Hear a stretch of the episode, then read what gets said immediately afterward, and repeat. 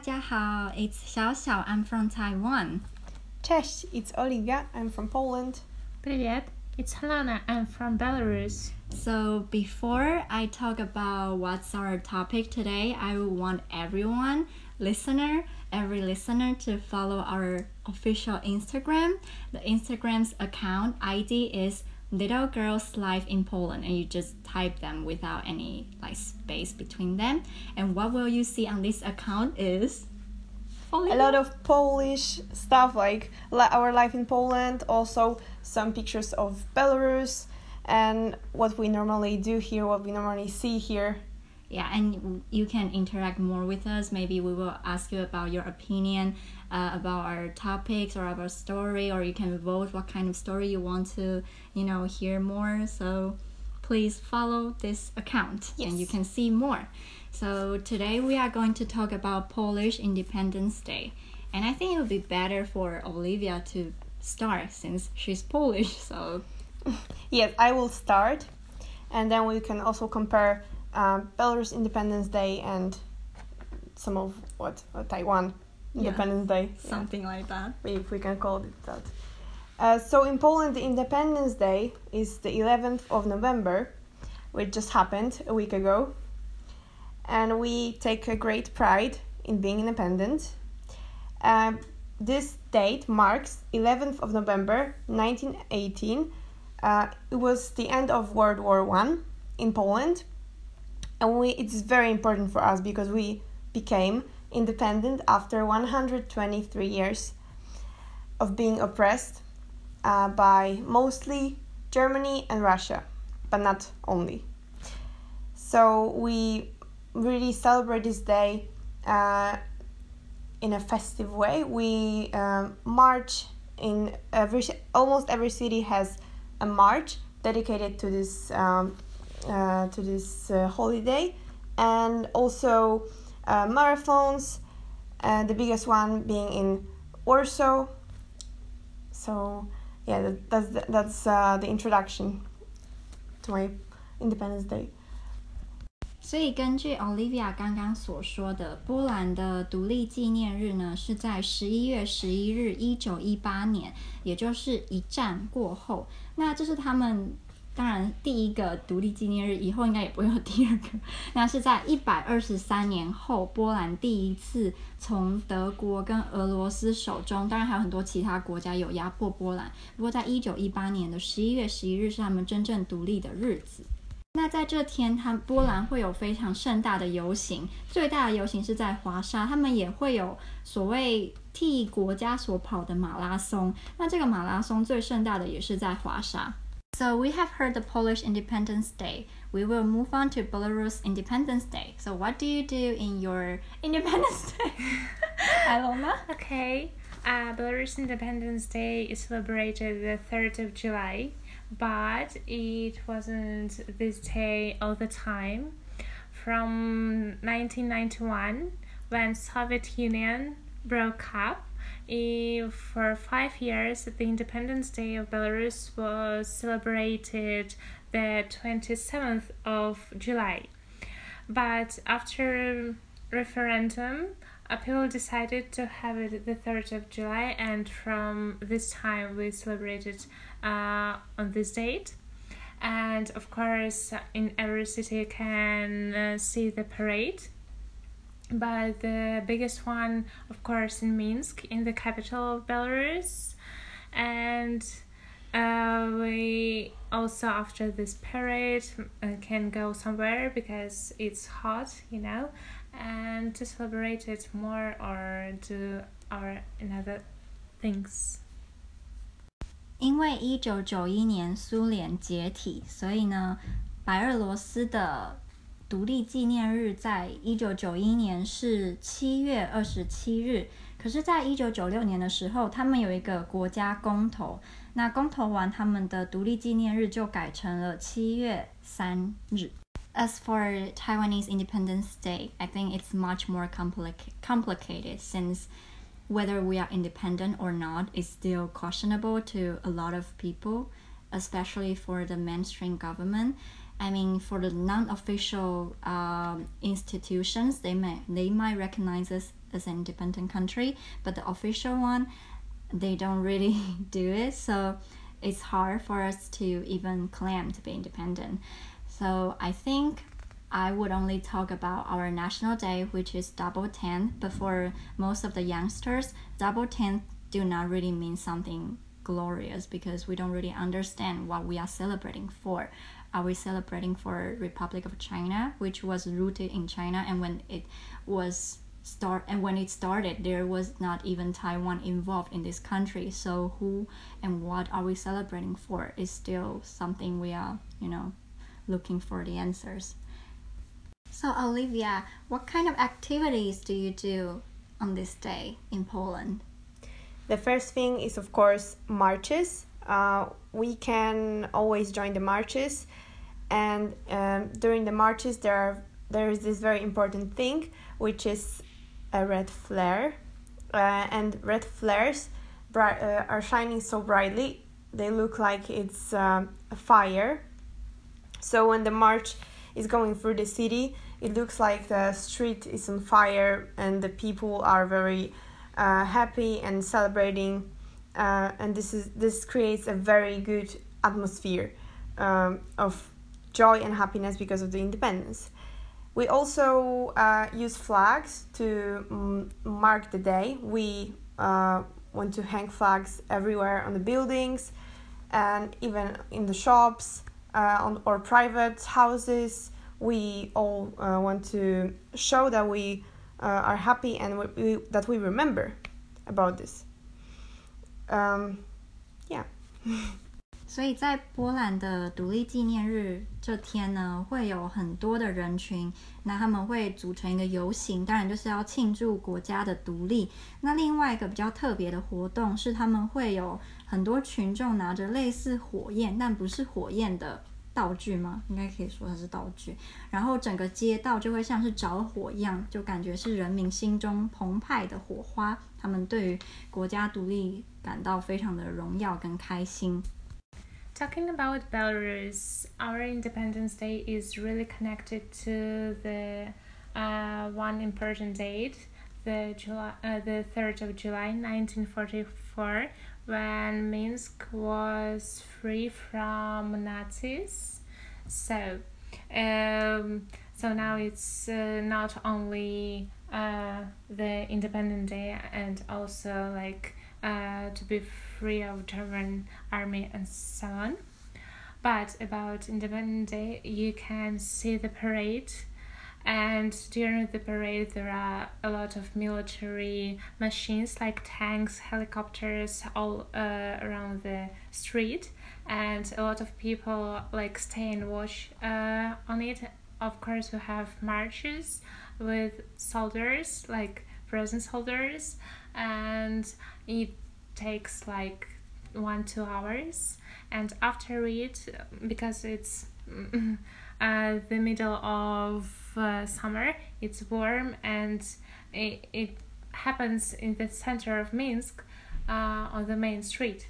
By the way you can see the concert at night and you can see oh my god how was called uh, oh my god fireworks. Fireworks and during the day people just go for a walk or um, to the parks or the, to cafes just spend their time in the town in the city and then they want to see fireworks but it is not only the center of minsk you can see it in different places of minsk. So yes 所以在白俄罗斯，他们的独立纪念日上，除了会有大家都很熟悉的游行之外，也会有军事演练跟阅兵的活动。所以你可以在这一天看到他们的坦克车，看到飞机，各式各样的军事武器。那这是波兰的独立纪念日没有的活动。那呃，艾罗娜也有说，他们有非常漂亮的烟火，right？所以，如果你刚好在首都的话，可以在各式各样的街道上看到烟火的活动，以及就是盛大的游行。When I was looking for information about Taiwanese in- Independence Day or National Day, I found a lot of people claim that we should celebrate another date as our national day, which is March 23rd, 1996, because this is the time when we can vote for our president. So that's the time when we become solely uh, democratic. Many ordinary Taiwanese people don't understand what it means to be able to vote for your own president, but the Chinese communists understood this. So whenever we were about to vote for president, they will threat us. So we are going to uh, have a presidential election next January, I think. And before that, I think there are news about the Chinese government wanted to uh, ask the students, the Chinese students who study in Taiwan, to go back to China during the time when we will be voting. And some say it's because they don't want them to see how it is like to be able to vote and since they think we are part of them so they don't want them to see like why why taiwan can do this why the province of taiwan can like vote for their leader but me maybe i'm from sichuan and i cannot do this. So i guess they don't want to stir even the singlest you know fire in the mind. So they will want to withdraw their students. But i don't know if it will become true or not. And when in 1996 we had the first uh, presidential election, the Chinese government they like threatened us by having a missile test like like beside our because you know there's only like one ocean between us, so they were uh, launching this missile between these oceans so to scare us to, to let us know what we were doing was wrong and um, that's why those people think the 23rd of march should be the actual national day and we don't really need an Independence Day or an independent claim from other countries because we are independent. It doesn't matter uh, if, you know, internationally everyone agrees or not, but it's a fact that we are independent. So we shouldn't really, you know, like struggle or care so much about whether we are independent to this country or not because if you are then you are why, why do you struggle to prove that okay so i guess that's the the thing about Taiwan and something I found interesting. And I think Olivia wants to tell us more and about the fun stuff that she does or Polish people do on the Independence Day. Uh, yeah, I was thinking we can talk about Poznan in particular. Yeah, because, because I think last week we went to. Yeah. Yes, that's yes. A, a, fair. It's like a fair, right? Last uh, last week we went to uh, a special um, market mm-hmm. uh, which is uh, located on a normal street. So usually there is no market on the street, but on this day there is one. Um, because in Poznan they celebrate Saint Martin's Day, because Saint Martin is uh, Poznan's patron. My patron saint. Yes. Can Saint you can you patron. explain what is that? So for uh, people that believe um, that are Christians, people that are Christians, uh, believe that certain uh, saints will take care of a certain date, uh, date or certain city or even country. Uh, so, or a certain um, thing, like for example, driving. There is Saint Christoph, uh, which we connect with driving uh, various vehicles. So, for example, cars. So we always pray to uh, Saint uh, Christoph to make our journey uh, safe. Yes. 嗯，这就跟台湾有些神明会特别保佑，比如说你今天要考试，你就会去拜文昌帝君；你想要拜求姻缘，你就会去拜月老，是一样的意思。所以波兰也会有特定的神，他保佑的是特定的物品、事件跟城市。我觉得这是亚洲或是台湾没有的，就是我们并没有一个神明，然后他是保佑某一个特定的城市这样。Yes, so um, there is also a very special thing in Poznan. Which is uh, Saint Martin's croissants mm-hmm. uh, that we tried. Uh, they are special croissants that can only be made in Poznan. Can you say its Polish name? Yes, it's Rogal świętomarciński. it's a very long name, and some people even uh, like mispronounce it. Oh. Yes. You mean like local people mispronounce it? No, not not people from Poznan. Oh, People from other parts of Poland think it's something different. so this bread is only present in Poznan? It can only be manufactured in Poznan and it can only be sold in I Poznan. didn't know that. I thought it's everywhere in Poland. No, you can only sell it here. You can only make it here. And not even every bakery or cafe can product it. Yes. Only which one have certificate Mm-hmm. or Of au- authenticity, authenticity, Yes. yes, authenticity. authenticity. Uh, authenticity. yes. Or they can uh, name it uh, like uh, Saint Martin Crossen. yeah, they, cannot if they don't have a certificate. Yes. 啊，所以在波兰的独立纪念日呢，有一种面包是大家会在这一天吃的。然后这个面包，据他们所说是只有波兹南才可以做出来的。那也不是每一个面包店都可以随意的制作这个面包，你必须要有一个证书、一个证照。那通常这个证书、证照也会摆在卖这个面包的人的摊位上，让就是客人知道这个面包是有授权的。我自己是觉得还蛮特别的，因为就是在台湾也没有这种一定要证书才可以卖的面包。So we last uh, last week we tried the special croissants, 嗯哼，and since I tried it before, what do you think? I tried it before as well. But do you like it? yes, of course. I course. think it's salty. Salty? It's not salty. From my memory, it's salty. What? No, it, it has it has almonds and raisins and some nuts Ah. inside. Cream or some butter? No, it's it's almonds. um, and Yes. butter or something Butter, like yeah, as well. So it's It should be very sweet. it, it's not so And sweet, icing. but it tastes sweet as for me, and I don't know. Because I remember it as salty. Sweet. No. Are we talking about the same thing? Yes. we. I know we And are. and also it's actually very uh, like expensive.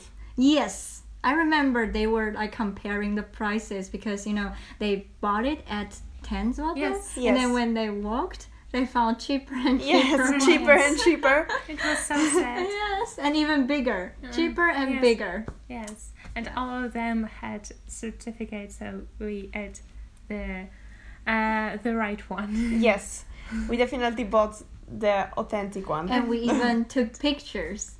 Yes, As which being, yeah, you, you forgot we were bread. and we can yes, Ah, yeah. and we can post.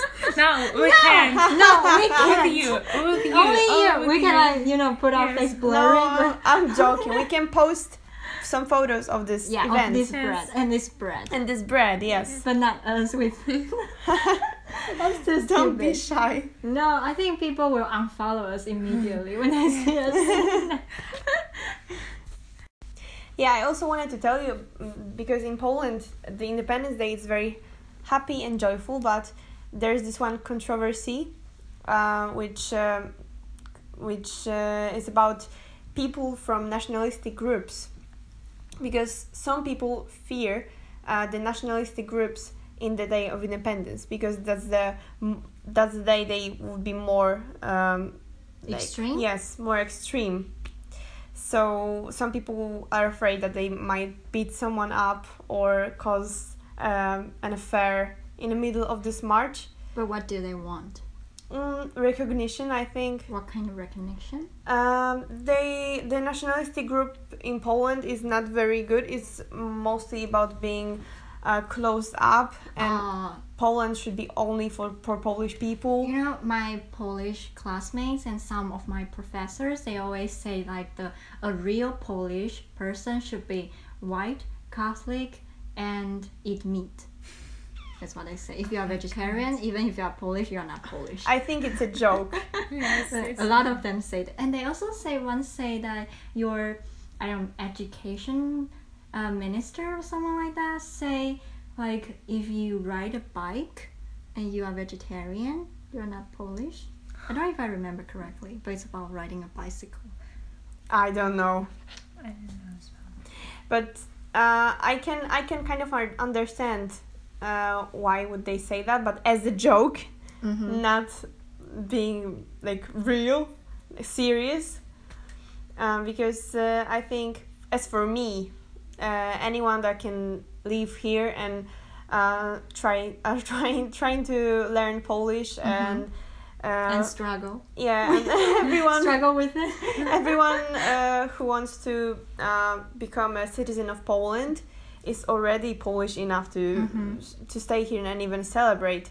So I don't see why would anyone want to point out the differences. And actually, there are many Vietnamese people in Yes. Poland, which was which was quite surprising for me when I first came here, because I would never, you know, thought that there are many Vietnamese in Poland. You know, it's just there's no connection between these countries. We can also talk more about it in the later Future- episodes. yeah, maybe about immigrants. Yes. Mm. Mm, it will be useful. And by the way, uh, have you heard about uh, the changing of name in Chinese about Belarus? Because uh, before I don't know before 2000, 2017 it was Paios, but right now you should call it mm, at least our I don't know uh, at least uh, Government? government Mhm. asks uh, to call it Białos Mhm. without L, which means Russia or Mhm. Russian. So 所以艾罗娜在说的是，就是白俄罗斯政府他们从二零一七年嘛，二零一七年 twenty seventeen，、 他们就是改了正式的官方中文的名字。他们现在以前是白俄罗斯嘛，那为了避免跟俄罗斯做混淆，所以现在其实最正确的官方的就是翻译是白罗斯，就把那个“俄”给去掉了，就是跟俄罗斯做一个切割。只是我想说，应该蛮多人不知道这件事。如果我们就是称白罗斯的话，你可能会不知道我们在讲哪里，因为大家还是比较习惯听到白俄罗斯这个翻译。不过还是让大家就是有这个嗯消息。嗯，以后如果在报章、杂志还是在别的地方看到白罗斯这个名字呢，它就是白俄罗斯它现在的官方翻译。